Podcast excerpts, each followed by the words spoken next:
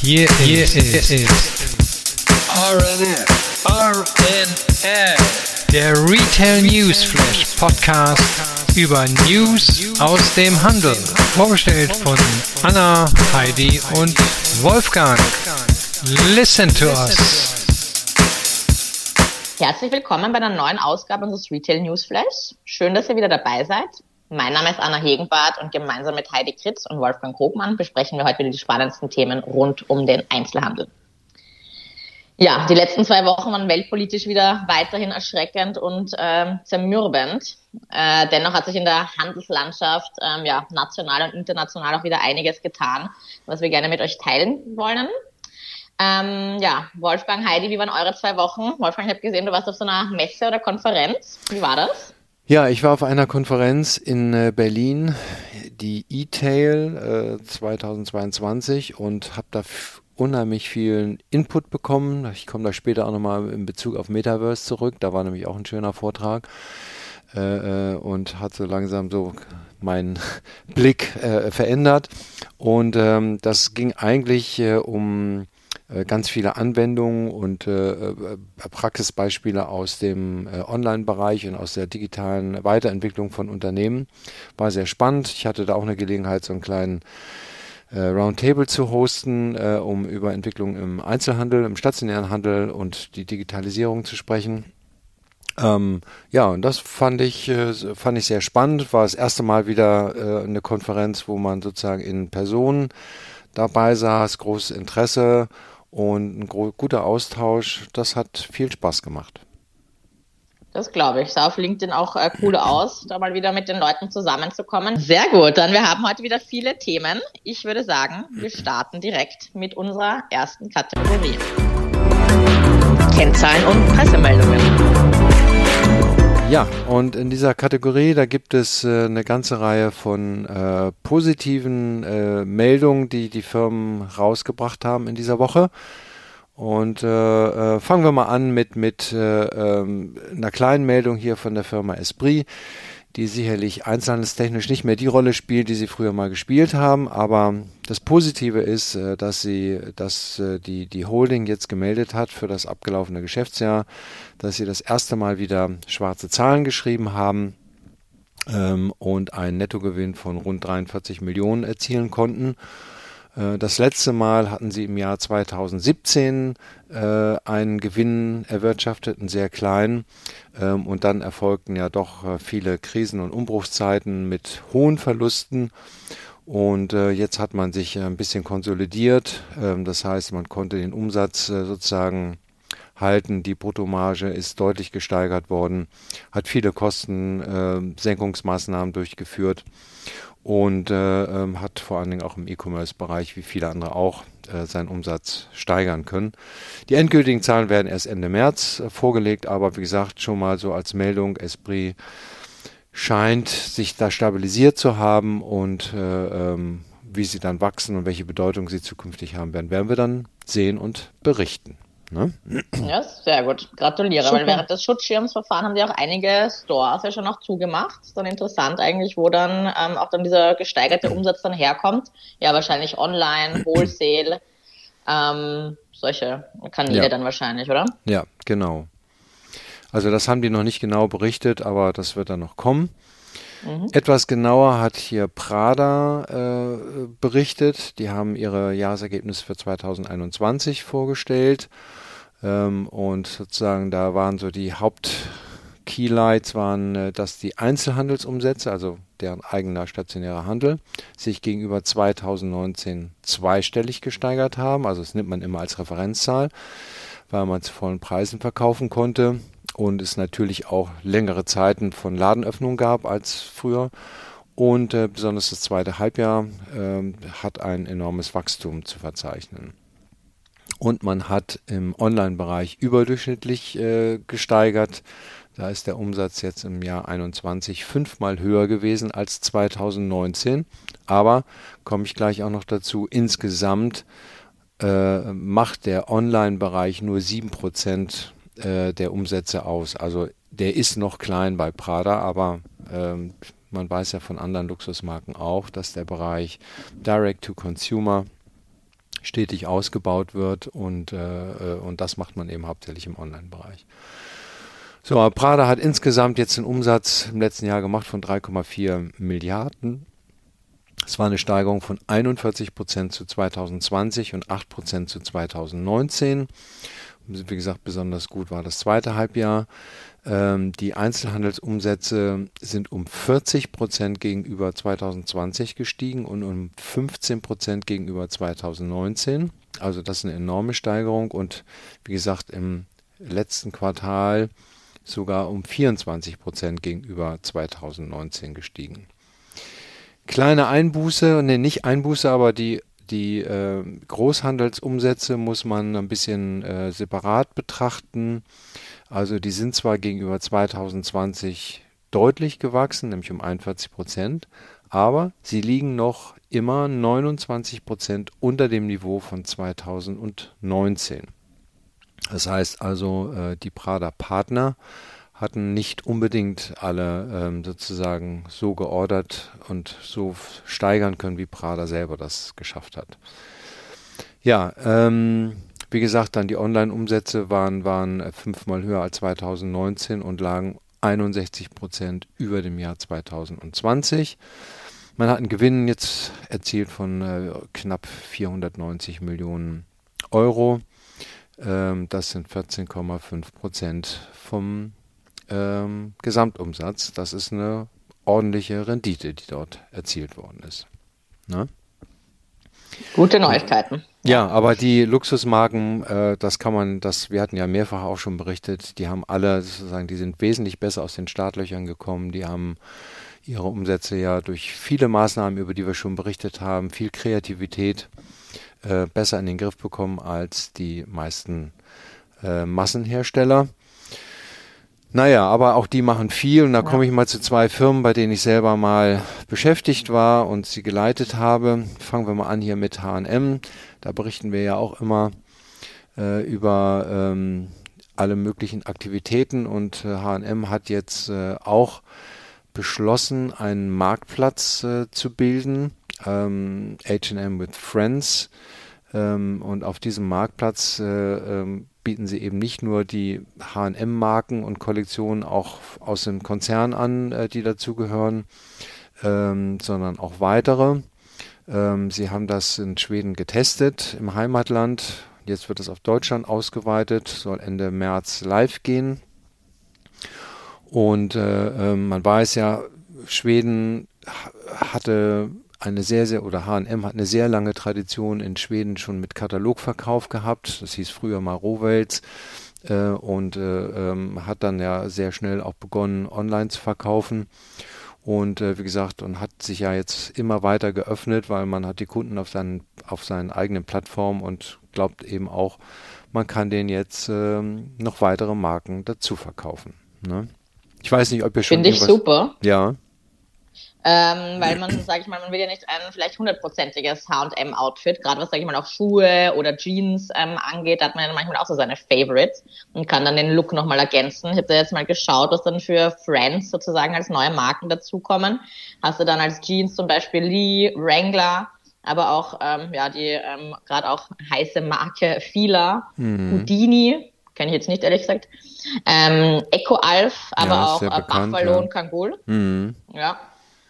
Und hast du dann ein H&M-Outfit und dann kannst du dann nochmal die Buffalo-Schuhe kaufen. Also, gute Idee. Ja. Why not? Ja, genau. Das ist ja im Moment sowieso ein Trend, dass äh, die Marktplätze immer größer werden und immer mehr unter sich versammeln. Ähm, also quasi das Warenhaus im Internet, ne? ja, genau. Sagen, ja. Ne? Mhm. ja. Finden die gleich alles auf der Homepage. Für, für ja. alle interessant. Ja, Genau. Wie die das dann machen, frage ich mich dann nur von, habe ich gestern auch äh, gelernt, ob das dann so Drop-Shipment ist oder wie die dann, ob dann das H&M dann einkauft oder ob die dann nur auf der Website sehen und zum Beispiel dann Buffalo äh, äh die Lieferung dann ausführt. Das wäre mal noch interessant, aber ja, das, ja, da, die haben ja eine eigene Logistik, ähm, aber ja, das wird interessant. Das muss man dann warten, bis die die Seite äh, live geschaltet ist. Dann können wir das ja, ja noch ob der Kunde dann erörtern. Ja, genau. Da, genau. da muss man wieder Test shoppen, so wie wir immer Test shoppen machen und schauen, wie das funktioniert und wie die Päckchen ankommen und wie sie verpackt werden und ob dann irgendwie eine Information für den Kunden ist, so wie Danke für den ähm, Verkauf etc. Ja, genau. genau. Weil eigentlich will man dann ein Paket haben. Ja. Und nicht dann, dass dann der Schuh dann und dann vielleicht noch, weiß ich nicht, das Fila-T-Shirt dann alles einzeln ankommt. Also Genau. das wird noch interessant, aber wir Nicht- werden weiter nicht- berichten. Genau, nicht so wie bei Amazon. Ja, genau. Ja. Ja, und dann noch ein, äh, mein letzter Arbeitgeber Primark, der hat äh, jetzt äh, gestern bekannt gegeben, äh, dass man in Deutschland äh, zwei Läden schließen wird. Einmal ähm, in äh, Weiterstadt in dem äh, Einkaufscenter Loop 5. Äh, Das ist sozusagen auf dem Wege da ähm, zum Frankfurter Flughafen an der Autobahn.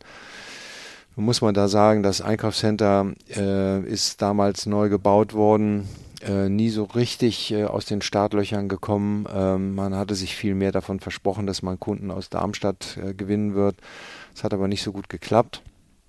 Und äh, ähm, es war eigentlich, äh, wenn man dort die Anzahl der Ladenschließungen betrachtet im Einkaufscenter, eigentlich folgerichtig, dass man natürlich dann überprüft, ob man in dieser Umgebung sich noch wohlfühlen kann, wenn man die Möglichkeit hat, äh, seinen Vertrag äh, zu beenden. Und die sind ja immer zeitlich befristet und haben Verlängerungsoptionen. Und offensichtlich hat Primark in diesem Falle äh, das nicht wahrgenommen und wird den Standort im Loop 5 schließen am 31. Januar 2023. Und das Gleiche ähm, hat man jetzt auch verkündet für so ein Mini-Einkaufscenter in Berlin auf der Schlossstraße. Ähm, äh, auch da ist äh, nach zehn Jahren jetzt der Mietvertrag sozusagen ähm, ausgelaufen. Und äh, ähm, offensichtlich gibt es nicht ausreichend wirtschaftliche Gründe, das in der Größe und zu dem Preis weiterzuführen. Ähm, und äh, auch deshalb wird auch dieser Standort geschlossen. Ähm, es gibt ja noch drei weitere in Berlin, die den Umsatz dann sicherlich äh, auffangen werden. Die Mitarbeiter sind vom Management in Deutschland hier persönlich informiert worden und ähm, jetzt wird mit den Betriebsräten eben entsprechend darüber verhandelt, wie ein äh, Plan aussieht, ähm, damit man sich voneinander trennt. Ja. Ist bedauerlich, aber ist wirtschaftlich nachvollziehbar und ist ja ehrlicherweise auch, äh, man hört das ja auch von vielen anderen, dass sie ihr Netzwerk, äh, Ladennetzwerk überprüfen. Das gehört einfach dazu, wenn man Einzelhändler ist. Äh, nicht jeder Standort bleibt so gut und nicht jede Bedingung für einen Mietvertrag ist weiter, ist auf 30 Jahre klasse. Ja, also insofern ist das nichts, nichts Außergewöhnliches, aber natürlich äh, ähm, dass da jetzt zwei Standorte zeitgleich auslaufen, das ist sicherlich für die Mitarbeiter bedauerlich, aber ich hoffe, dass da viele auch in anderen Standorten übernommen werden können. Ja. In Berlin gibt es ja noch ein paar ähm, andere. Wie viele sind da so äh, circa in einem Store, ähm, Wolfgang? Ähm, wie viele Mitarbeiter? Also ich weiß jetzt, das weiß ich nicht mehr, aber ähm, das sind sicherlich äh, in diesen beiden Stores sind vermutlich äh, 150 Mitarbeiter, nicht Vollzeit, Ja. ne, aber äh, in, allen- in allen möglichen Beschäftigungsformen. Aber wie gesagt, äh, Frankfurt ist ja da auch in der Nähe, ähm, Mannheim und äh, ähm, das gleiche Berlin, die anderen Stores. Möglicherweise gibt es da äh, ein paar Möglichkeiten für Möglichkeiten. Ne? Kann ich mir schon gut vorstellen. Der Handel tut sich ja eh gerade schwer, Personal zu finden. Hast ja noch den Primark dann am Alexanderplatz, in den Gropius-Passagen. sind mir jetzt die zwei, die mir jetzt mal ähm, einfallen. Bahnhof Zoo. Also ich hoffe, genau. die können da, ja genau, Bahnhof Zoo, genau, Mhm. Ja. dass die da aufgeteilt werden können. Fingers Ja. crossed. ja, genau. Dann kommen wir in unsere nächste Kategorie, würde ich mal sagen. Neue Öffnungen und neue Formate. Genau, und wir reisen jetzt hier nach New York, Paris slash New York, nämlich Paris Saint-Germain. War eine Pressemeldung, die mich ja, sag ich mal, leicht überrascht hat, als jetzt nicht ganz loyaler Fußballfan. Ich bin dann so diejenige, die bei EMs und WMs äh, dann mitschreit. War aber früher äh, auch mit meinem Papi öfter im Rapid-Stadion. Ja. Aber dass jetzt der Paris Saint-Germain einen Flagship-Store in New York äh, eröffnet, hat mich schon ein bisschen überrascht. Ähm, die gehen dann nämlich mit einem Flagship-Store auf der Fifth Avenue ähm, an den Start. Äh, sieht auch schön aus, auch von innen. Äh, kann man sich im Internet anschauen, die Fotos und ähm, ja, auch auf Instagram. Am 18.03. findet da die Eröffnungsparty statt. Also wer morgen nochmal schnell rüberjetten will, ähm, bitte ähm, uns auch Fotos schicken. Und eröffnet und betrieben wird das Store vom Retail-Giganten Litz. Die Marke Paris Saint-Germain, also PSG, ist scheinbar am Weg, einer der angesagtesten Sportmarken zu werden. So erklärt das zumindest der PSG auf seiner Seite selbst. Und weitere Expansion in Nordamerika ist auch geplant. Was auch interessant ist, der Store wird der erste Store eines internationalen Sportclubs in New York sein. Ich meine, aus Deutschland kennt man das ja schon, auch aus den Shoppingcentern. Da haben wir mhm. auch manchmal so äh, Shops von bekannten Fußballclubs eröffnet. Also so Hertha BSC jetzt in Berlin oder ich erinnere mich noch da in Minto in Mönchengladbach. Ich habe hab jetzt vergessen, welcher Verein da spielt. Ich will jetzt nichts Falsches sagen, aber äh, da waren ja schon einige Fußballstores, ne? Haben wir ja in ja, Deutschland. Ja, genau. Ja? Mhm. Alle, ähm, alle Vereine haben eins, alle Bundesliga-Vereine haben einen eigenen Store. Ja, witzig. Scheint den, gut, dass das Fußball wahrscheinlich nicht so groß in, in Amerika. Ähm, oder? Ja, ja, nein, das ist, äh, ähm, also äh, es hat sind ja zwei Faktoren. Also europäischer Fußball ist natürlich äh, sehr bekannt in den USA. Ähm, und äh, deshalb haben ja schon in der Vergangenheit, haben die großen Vereine aus Europa, die haben immer ihre Trips im Sommer gemacht in die USA und haben da so Spiele gemacht und äh, sozusagen promotet. Und es geht ja letztendlich immer darum, Merchandise-Artikel zu verkaufen. Und ja. PSG äh, hat ja nun einen sehr reichen Eigentümer, ähm, der wahnsinnig viel Geld äh, investiert hat, um daraus eine Marke zu machen. Und die haben sehr viele bekannte äh, Fußballspieler, Mappé, äh, Neymar, äh, Messi spielen dort. Und die Trikotumsätze von solchen Stars, die sind gewaltig. Das kann man sich gar nicht vorstellen, wie viele Millionen davon verkauft werden. Und äh, USA ist ein großer Markt. Und äh, ja, und wenn die größten Stars der Welt in diesem Verein spielen, dann kann man das sicherlich auch gut in den USA vermarkten. Ja, das glaube ich. Der, der Store, ähm, einer wurde nämlich auch schon in LA eröffnet vor einem Jahr und war so erfolgreich, dass sie jetzt eben auch nach New York weiterziehen und noch weitere geplant sind. Also wie du schon sagst, Amerika da ganz heiß. Hm. Ähm, der Store wird Apparell, Accessoires, Nike und Jordan Team Outfits, ja, dann natürlich auch wieder einzigartige Koll Kollaborationen und natürlich auch eine Personalisierungsecke beinhalten. Hm. Ähm, PSG ist auch der viertgrößte Sportclub auf den sozialen Medien und wächst stetig exponentiell, wobei die USA dabei eben eine wesentliche Rolle spielen. Aber was auch nicht schlecht ist, nämlich täglich folgen 160 Millionen Menschen den sozialen Aktivitäten äh, des Sportclubs. Ja. Und da ist äh, New York scheinbar hier die, die Spitze dieses Wachstums. Ähm, Finde ich jetzt auch gut, dass man dann anhand äh, seiner Social Media Follower ähm, da den, die Standortwahl für den nächsten äh, Store entnehmen kann. Ja, ja. Und bei dem nächsten Besuch in New York, aus, wenn man aus Europa kommt, kauft man dann französische Fußballshirts in New York. Ne? ja, genau. Allez les Bleus. Ja, oui. oui, oui. äh, spannend, genau. On reste à Paris. Also eigentlich nein, wir fliegen jetzt äh, nach Paris von äh, New York, also Paris in New York, jetzt äh, zu Paris, Paris, ähm, nämlich zu Maison Dior, Hotel Particulier. Ich glaube, Heidi, das muss ja auch dein Architektenherz äh, höher schlagen lassen. Oh ja, oh ja. Und das, wie? ich. Und zwar nach zwei Jahren äh, Renovierung erstrahlt das Hotel Particulier Trente Montaigne in einem völlig neuen Licht. Kann man vielleicht auch ein bisschen historisch äh, ausholen. Ich fand das ganz schön, diese Geschichte. Nämlich am 15. Dezember 1946 war es damals soweit. Die Maison Dior wurde eröffnet. Für seine Boutique wählte Christian Dior ein einmaliges Stadtpalais aus, das ihn voll und ganz begeistert hat. Trente Montaigne wurde es genannt. Der Couturier war ab sofort von der zentralen Lage und der eleganten neoklassizistischen Fassade des Gebäudes überzeugt. Und äh, ja, kein anderes Objekt war für ihn ein besseres Sinnbild von Pariser Eleganz und französischer Haute Couture. Also da hat er sich äh, mit dem Gebäude identifiziert. Und er selbst soll den Ort deshalb immer wieder als Refugium des Wunderbaren beschrieben haben. Ähm, der Standort beherbergte damals auch die Kollektionen des Traditionshauses über 75 Jahre, äh, bevor es jetzt dann letztendlich zur Renovierung ähm, und dieser ja, ähm, spannenden Wiedereröffnung am 6. März kam. Das Haus ist eine völlige Neuerfindung und ein lebendiges Symbol unserer DNA, sagen sie. Also sagt Dior. Auf über 10.000 Quadratmetern kann man das Erbe von Dior die zahlreichen Facetten der Maison aus neuen Perspektiven kennenlernen. So berichtet auch das Seduction Magazine. Und ähm, da sieht man dann, findet man dann Kleidungsstücke, Lederwaren, Düfte, Kunst und Kultur. Und äh, man kann die schillernde Boutique äh, besuchen. Räume exklusiv gibt's auch für Wohlbefinden und äh, Schönheit. Ähm, ein Atelier, ähm, ein Restaurant auch, wo scheinbar auch die Lieblingsspeisen des Designers ähm, ja, zu verspeisen sind. Mit einer Patisserie, drei Gärten und man kann die La Suite Dion auch für eine unvergessliche Nacht buchen. Wenn das keinen Besuch wert ist, ne?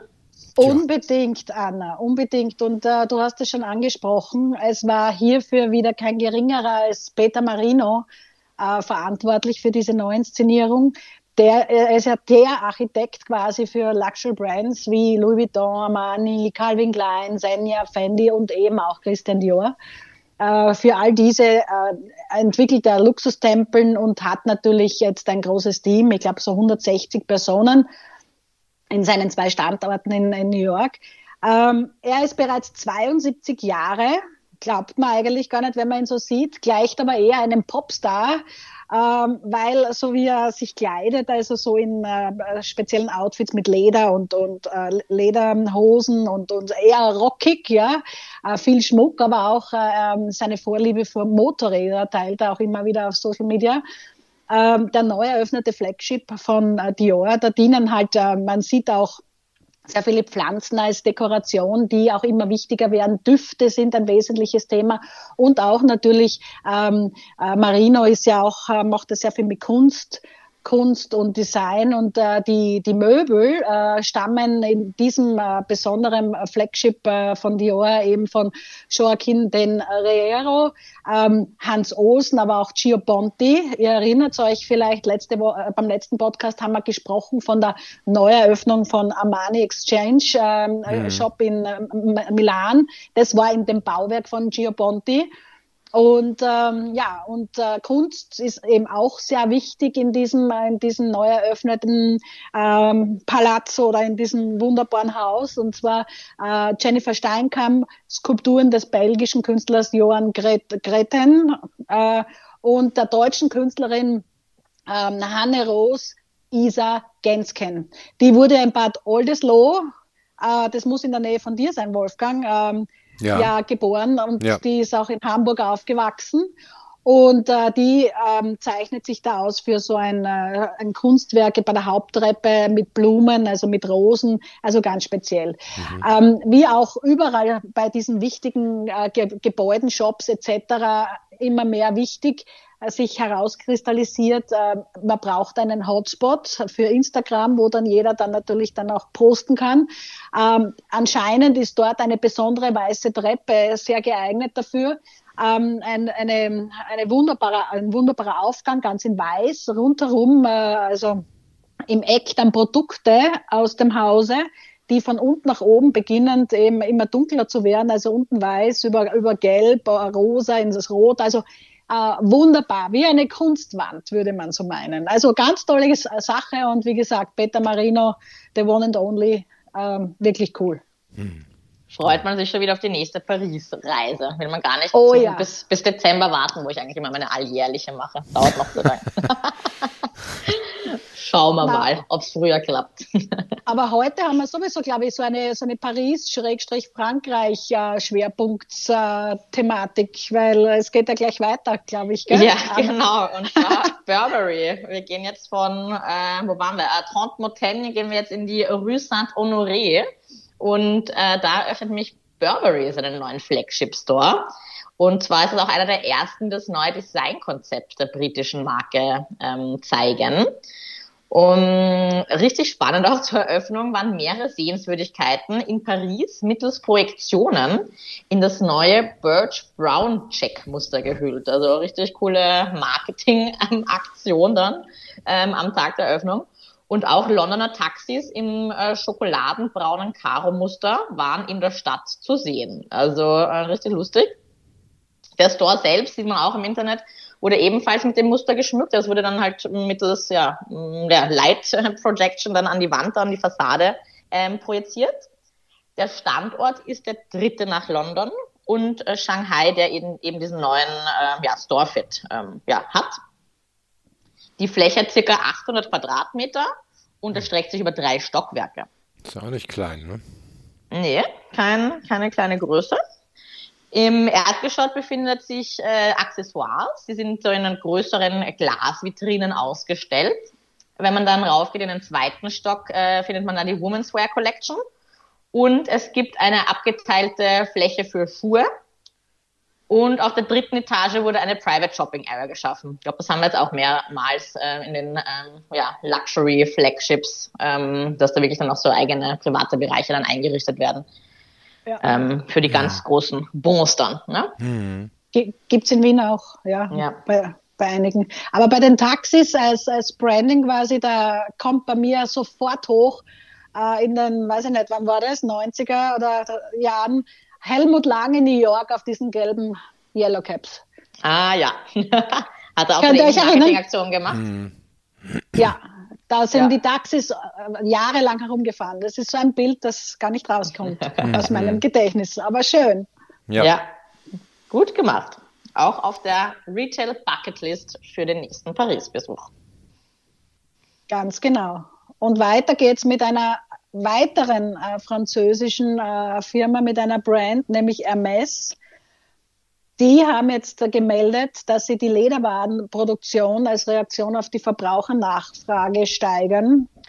Ähm, das Umsatzwachstum ging ja im letzten Quartal zurück. Sie wollten, äh, sie haben ja sich selbst auferlegt äh, Produktionsbeschränkungen und das hat daran gehindert, äh, diese Branchenprognosen äh, zu erreichen.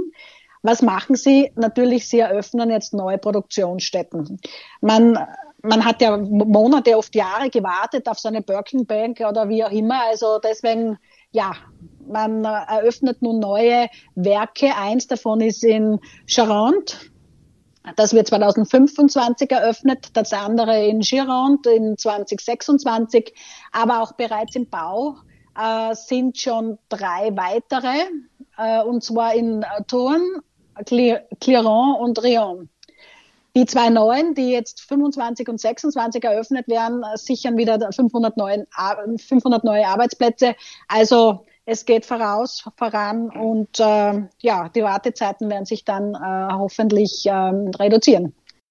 Was jetzt, glaube ich, kein Leder beinhaltet, will jetzt aber nichts Falsches sagen, ist äh, die deutsche Lieblingsschlappe. Und nein, ist jetzt nicht die Adilette, ähm, sondern Birkenstock. Heidi, Wolfgang, habt ihr ein Paar zu Hause? Natürlich. Nein. Ja, siehst du? Unser Aber zukünftig vielleicht. ja, genau, ja, zukünftig, genau, das kann ich mir jetzt bei dir vorstellen. Nämlich, äh, Birkenstock bekommt jetzt ein bisschen Carrie Bradshaw Flair. Äh, die exklusive Capsule Collection ähm, zwischen Manolo Blahnik und Birkenstock. Ähm, ja, umfasst nämlich äh, die zwei Birkenstock-Klassiker Arizona und Boston. Und äh, ja, die haben eine Kooperation gestartet, um da ein bisschen wieder äh, ja, eine Story und ein bisschen äh, frischen und ähm, ja, fancy Flair reinzubringen. Äh, die Schuhe gehen vom leuchtenden Royal Blue über Fuchsia bis hin zu edlem Schwarz. Äh, die Schuhmodelle sind in Samt und Glattleder erhältlich. Also doch Leder. Und an den Seiten ja, ja, hast recht, genau. Und an den Seiten mit großen Kristallapplikationen ähm, im typischen Stil ähm, ja, des spanischen Schuhdesigners ähm, ja, designt. Äh, ich habe mir das angeschaut im Internet, also mh, hm, naja. die Preise für die exklusiven Modelle liegen zwischen 495 und 595 Euro. Hm. Auch, auch kein Lächerl, wie man in Österreich sagt. Nee, nee, da kriegst du Schnappatmung du, an der Kasse. Da kriegst du Schnappatmung für die zwei Lederriemchen, mhm. genau. Der ja. erste Teil der Birkenstock Manolo Blahnik Kollektion wird ab dem 24. März erhältlich sein auf der Birkenstock-Seite ähm, ja, 1774.com und manoloblanik.com und in allen Manolo Blahnik Boutiquen und dann bei ja, ausgewählten Einzelhändlern dann ähm, auch sicherlich. Aber die haben sie gefallen heute, ja? Na, ich finde die Verpackung so toll. Das ist ein grauer Koffer mit weißen Punkten und schon deswegen müsste man sich das kaufen, weil der ist so entzückend. Und ich meine, ich, ich liebe ja Velvet, also, ich, also Samt ist schon sehr schön und die drei Farben sind auch sehr sehr bewusst gewählt. Und ich meine, ich weiß jetzt nicht, wo ich sonst schwarz so gern habe, aber ich finde das Fuchsia auch sehr schön. Und ja. auch das Blau, dieses, dieses Tiefblau, Blau, dieses mhm. Royalblau. Das ist ein so ein schöner Samtton äh, im, im Velvet, wie der dann glänzt in der Licht. Also wirklich, muss sagen, habe ich nicht gedacht, dass ich noch irgendwann einmal äh, ein kleiner Fan wäre vom Birkenstock. ja, also ich finde, also ich habe ja auch zwei Paar Birkenstock äh, zu Hause. Als meine Mami mir beim Ausräumen der Wohnung geholfen hat, hat sie die nur in die Höhe gehalten und den Kopf geschüttelt äh, ob sie die wirklich jetzt in Kasten einräumen soll.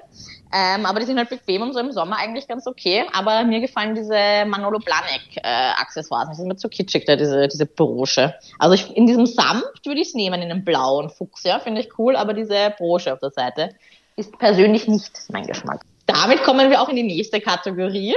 Ja, von Brick and Mortar. Neues aus dem Metaverse. Lange war es ruhig um Benetton und scheint das Unternehmen wieder zu einem relevanten, zukunftsorientierten Akteur in der Branche zu werden.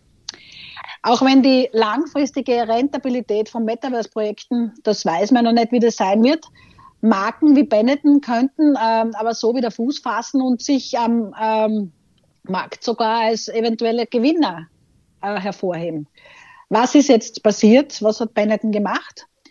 Einen Monat lang gab es im neu gestalteten pinkfarbenen Shop am Corso Vittorio Emanuele, also es muss unweit sein von Armani Exchange, ein digitales, also sprich physisch und digitales Revival der Marke.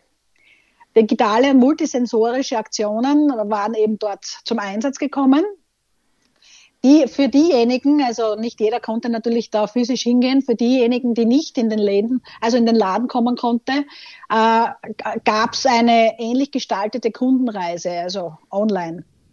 Und was will man? Man will im physischen Einzelhandel die gleiche emotionale, äh, das gleiche emotionale Ökosystem schaffen wie in der neuen virtuellen Welt im äh, Laden im Metaverse. Und äh, Bennett macht es aber da anders. Äh, ähm, man kann keine Produkte kaufen, sondern die ähm, Besucher spielen quasi um QR-Codes. Und die können beim Verkauf im physischen Geschäft äh, Vorteile, Vorteile bieten. Das Ziel ist eben eine Verbindung zwischen der Gegenwart, der Zukunft, der, des Realen und äh, des Virtuellen.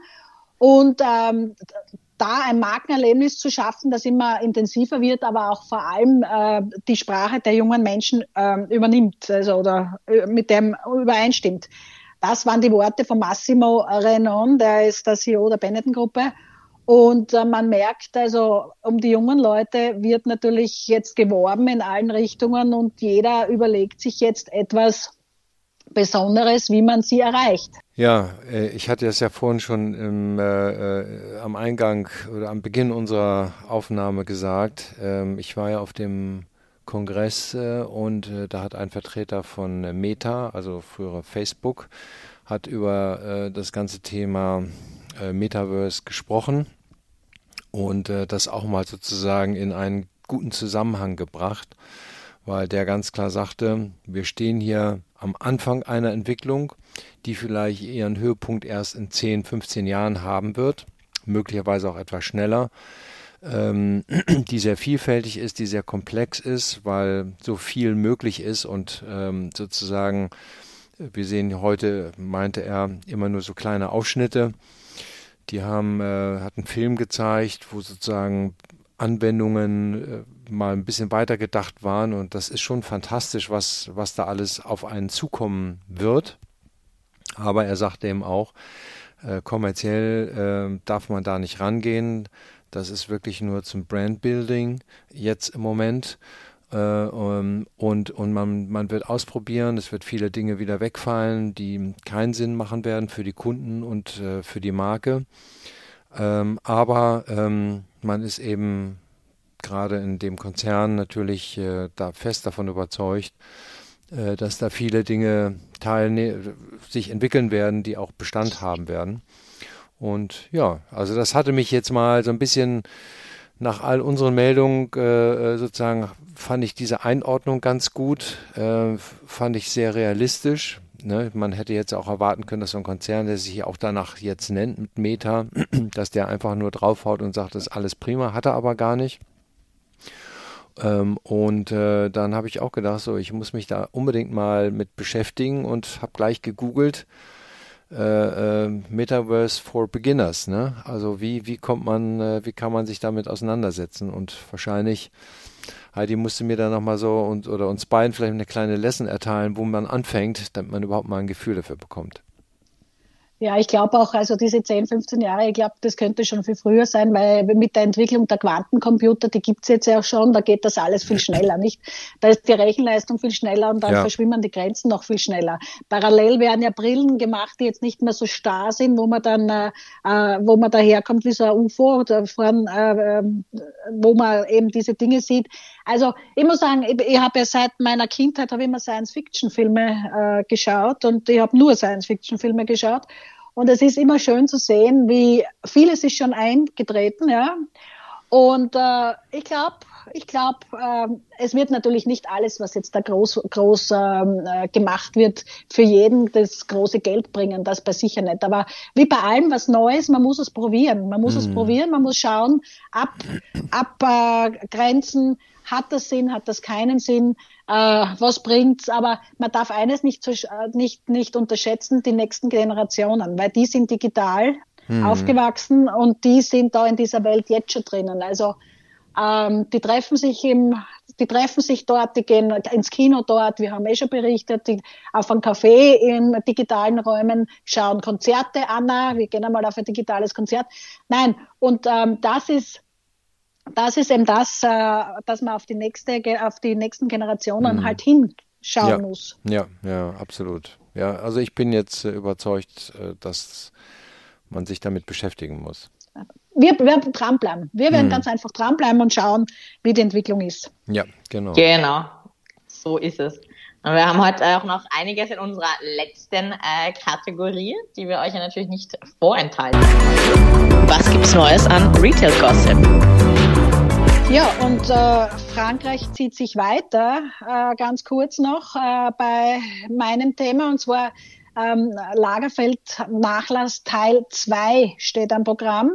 Ähm, Teil 1 äh, wurde ja schon letztes Jahr in Monaco und ähm, Paris äh, versteigert. Das sind 18,2 Millionen Euro.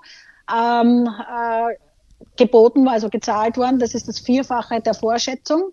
Nun st äh, steht beim dem Nachlass Teil 2 sind Wien und München am Programm. 46 Teile stellt das Aktionshaus Sotheby's aus.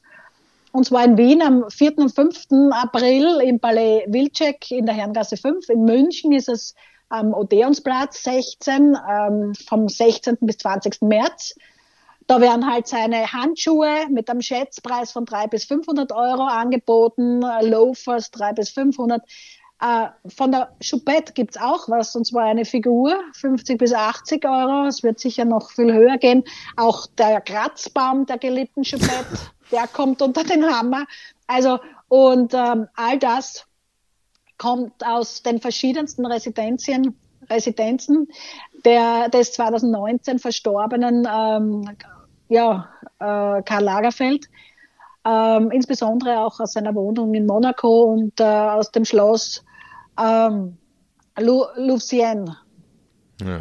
Teil, Teil 3 gibt's dann noch und das ist dann äh, im Mai bei Sotheby's in Köln.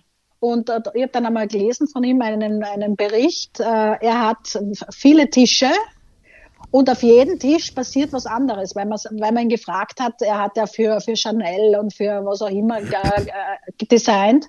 Aber wenn er zu einem Tisch geht, hat er genau gewusst, was er dort tun muss. Und das mhm. fand ich sehr schön. Also ich habe in meinem Büro habe ich auch äh, eine, ein, einen Tisch, da ist nur Kunst, dann habe ich einen Tisch, wo entworfen wird und dann und das ist, das ist echt cool, weil da geht man dann hin und weiß man, okay, hier passiert das oder hier mhm. passiert das. Ja, ja. Das habe ich daraus gelernt. Von Karl Lagerfeld, bitte. Was so. gibt's sonst noch Spannendes? Ja, jetzt ich, ich versuche ich versuche jetzt mal äh, den äh, Bezug zu Frankreich herzustellen. Ich weiß auch wie. Nämlich ah. bei Edeka. da gibt es einen Store in Berlin-Schöneberg. Da hat einer, Edeka ist ja ein Unternehmen, ähm, wo Unternehmer selber auch ähm, sozusagen das im Namen von Edeka betreiben als selbstständige Kaufleute. Und einer äh, hat sich jetzt entschlossen, gratis Alkohol anzubieten. Und da ist mit Sicherheit auch französischer Wein dabei. Das ist jetzt der Bezug zu Frankreich, ne? Gut die Kurve gekratzt, ja. Genau, genau, ja. Und äh, da kann man den Wein äh, nicht nur kaufen, sondern man kann ihn auch vorher testen und zwar ganz umsonst. So, dazu hat die Firma äh, einen Automaten aufgestellt. Äh, man weiß nicht, ob das dauerhaft so bleiben wird oder ob das jetzt eine Marketingaktion ist. Äh, wird, man, wird man sehen weil äh, da gibt es, es gibt sowohl Begeisterung als auch äh, Bashing. Ne? Ähm, also jedenfalls steht an dem Automaten die Frage so, Sie lieben Wein, probieren Sie selbst und dann äh, kann man ähm, an einem Bildschirm sich die entsprechenden Sorten aussuchen. Ähm, man, äh, es gibt kleine Pappbecher, da wird dann äh, so eine kleine Weinprobe abgefüllt und dann kann man die probieren und äh, auch direkt natürlich eine Flasche davon äh, kaufen. So, und äh, es gibt ja nun soziale Medien, äh, die das äh, immer sehr schön bewerten. Und da ist alles dabei. Ähm, von Begeisterung. Ne? Wahrscheinlich das erste Mal in meinem Leben, dass ich bei Edeka Hausverbot bekommen würde fürs Automaten leersaufen. Hat ein Nutzer geschrieben, eine plant einen Ausflug mit ihren Freundinnen. Sie möchte sich das Angebot nicht entgehen lassen. Ein weiterer fragt, gibt es da ein Limit? Kann man mehr als einen Becher trinken? Man weiß es nicht. Na, jedenfalls, äh, ähm, äh, das sind sozusagen die, die Meinungen im Netz und äh, man wird eben schnell sehen, äh, wie weit das von Dauer ist. Äh, denn äh, da hat sich wahrscheinlich auch der Betreuer Gedanken gemacht. Ein Supermarkt voller betrunkener Kunden, das wird sicherlich nicht äh, im Sinne des Erfinders sein, aber glaube ich auch nicht, dass das passieren wird. Äh, naja, also. Ähm, Treffe ich mich mal zum nächst, demnächst zum Afterwork mit den Mädels bei Edeka. Ja, genau. Und dann macht man da eine kleine Weinprobe, probiert zwei, drei Sorten und äh, dann ist der Abend gerettet. Ne? Oder schon genau. vorbereitet, sagen wir so. äh, vor, vorglühen heißt das ja. Genau, vorglühen. Genau. Ja, und von äh, Edeka in Berlin äh, nochmal über den Teich. Äh, ähm, da gibt es sozusagen im Moment auch so ein neues, ja, ich weiß nicht, ob man das sagen soll, digitales Spielzeug ist vielleicht falsch äh, ausgedrückt, aber ähm, da hat ein Start-up ähm, äh, Screens entwickelt für äh, große äh, Kühlschränke und äh, ähm, und auf, dem, auf diesen Screens äh, wird das abgebildet, was man in dem Supermarkt, äh, was man dahinter dann auch findet und rausnehmen kann, mit entsprechenden Preisangaben.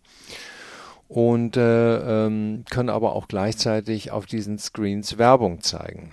Ähm, also du suchst dann nicht mehr nur ein Produkt aus, was sozusagen im Kühlschrank liegt, sondern du wirst eben auch animiert und vielleicht inspiriert, äh, das zu kaufen, was da werblich angeboten wird. Auch da wieder die Kunden äh, sehr unterschiedlich. Einige finden das toll, andere sagen, meine Güte, muss denn das sein, dass ich mir erst Werbung angucken muss, bevor ich äh, äh hier mir eine Tiefkühlpizza rausnehmen darf. Aber es sind immerhin äh, 10.000 solcher Bildschirme schon installiert und in Betrieb. Ähm, die Supermarktkette Walgreens testet das seit 2018. Ähm, und das Startup, was das entwickelt hat, die haben über 100 Millionen Dollar eingesammelt von Investoren, darunter auch Microsoft, die darin ein Geschäftsmodell für die Zukunft sehen. Und äh, ähm, ja, und da kann eben sehr unterschiedliche Werbung auf diesen äh, Türen passieren. Und äh, außerdem äh, sind die Türen mit äh, ähm, Bewegungssensoren und Kameras ausgestattet, ähm, um die Kunden in, zu tracken und deren Verhalten zu überprüfen. Ähm, und es gibt nach innen gerichtete Kameras, zu sehen, wie viele Produkte noch da sind und wo aufgefüllt äh, werden muss. Ja. Ähm, also das ist sozusagen der Einsatz in einem Supermarkt. Ähm, es gibt auch vergleichbare einzelne Super, nee, nee, Kühlschränke, äh, die zu Hause eingesetzt werden. Die haben kein Display, aber die haben auch eine Kamera nach innen. Und äh, da kann man sich sozusagen am Bürotisch dann davon überzeugen, was habe ich noch. Äh, man kann sich Vorschläge machen lassen, mit was der Kühlschrank aufgefüllt werden sollte. Oder wenn man ein Gericht, äh, was man kochen möchte, anklickt mit den Zutaten, dann kann die Kamera sehen, aha, das hast du auch alles noch im Kühlschrank und das und das fehlt dir, das kannst du dir dann ins Büro liefern lassen. Also ähm, der digitalen Vielfalt sind keine Grenzen gesetzt, alles wird ausprobiert und ähm, es bleibt spannend. Das genau. sowieso. Wie Gabor Steingart sagen würde, danach kann nichts mehr kommen. Wir hatten wieder einen umfangreichen Blick in die Welt des Handels.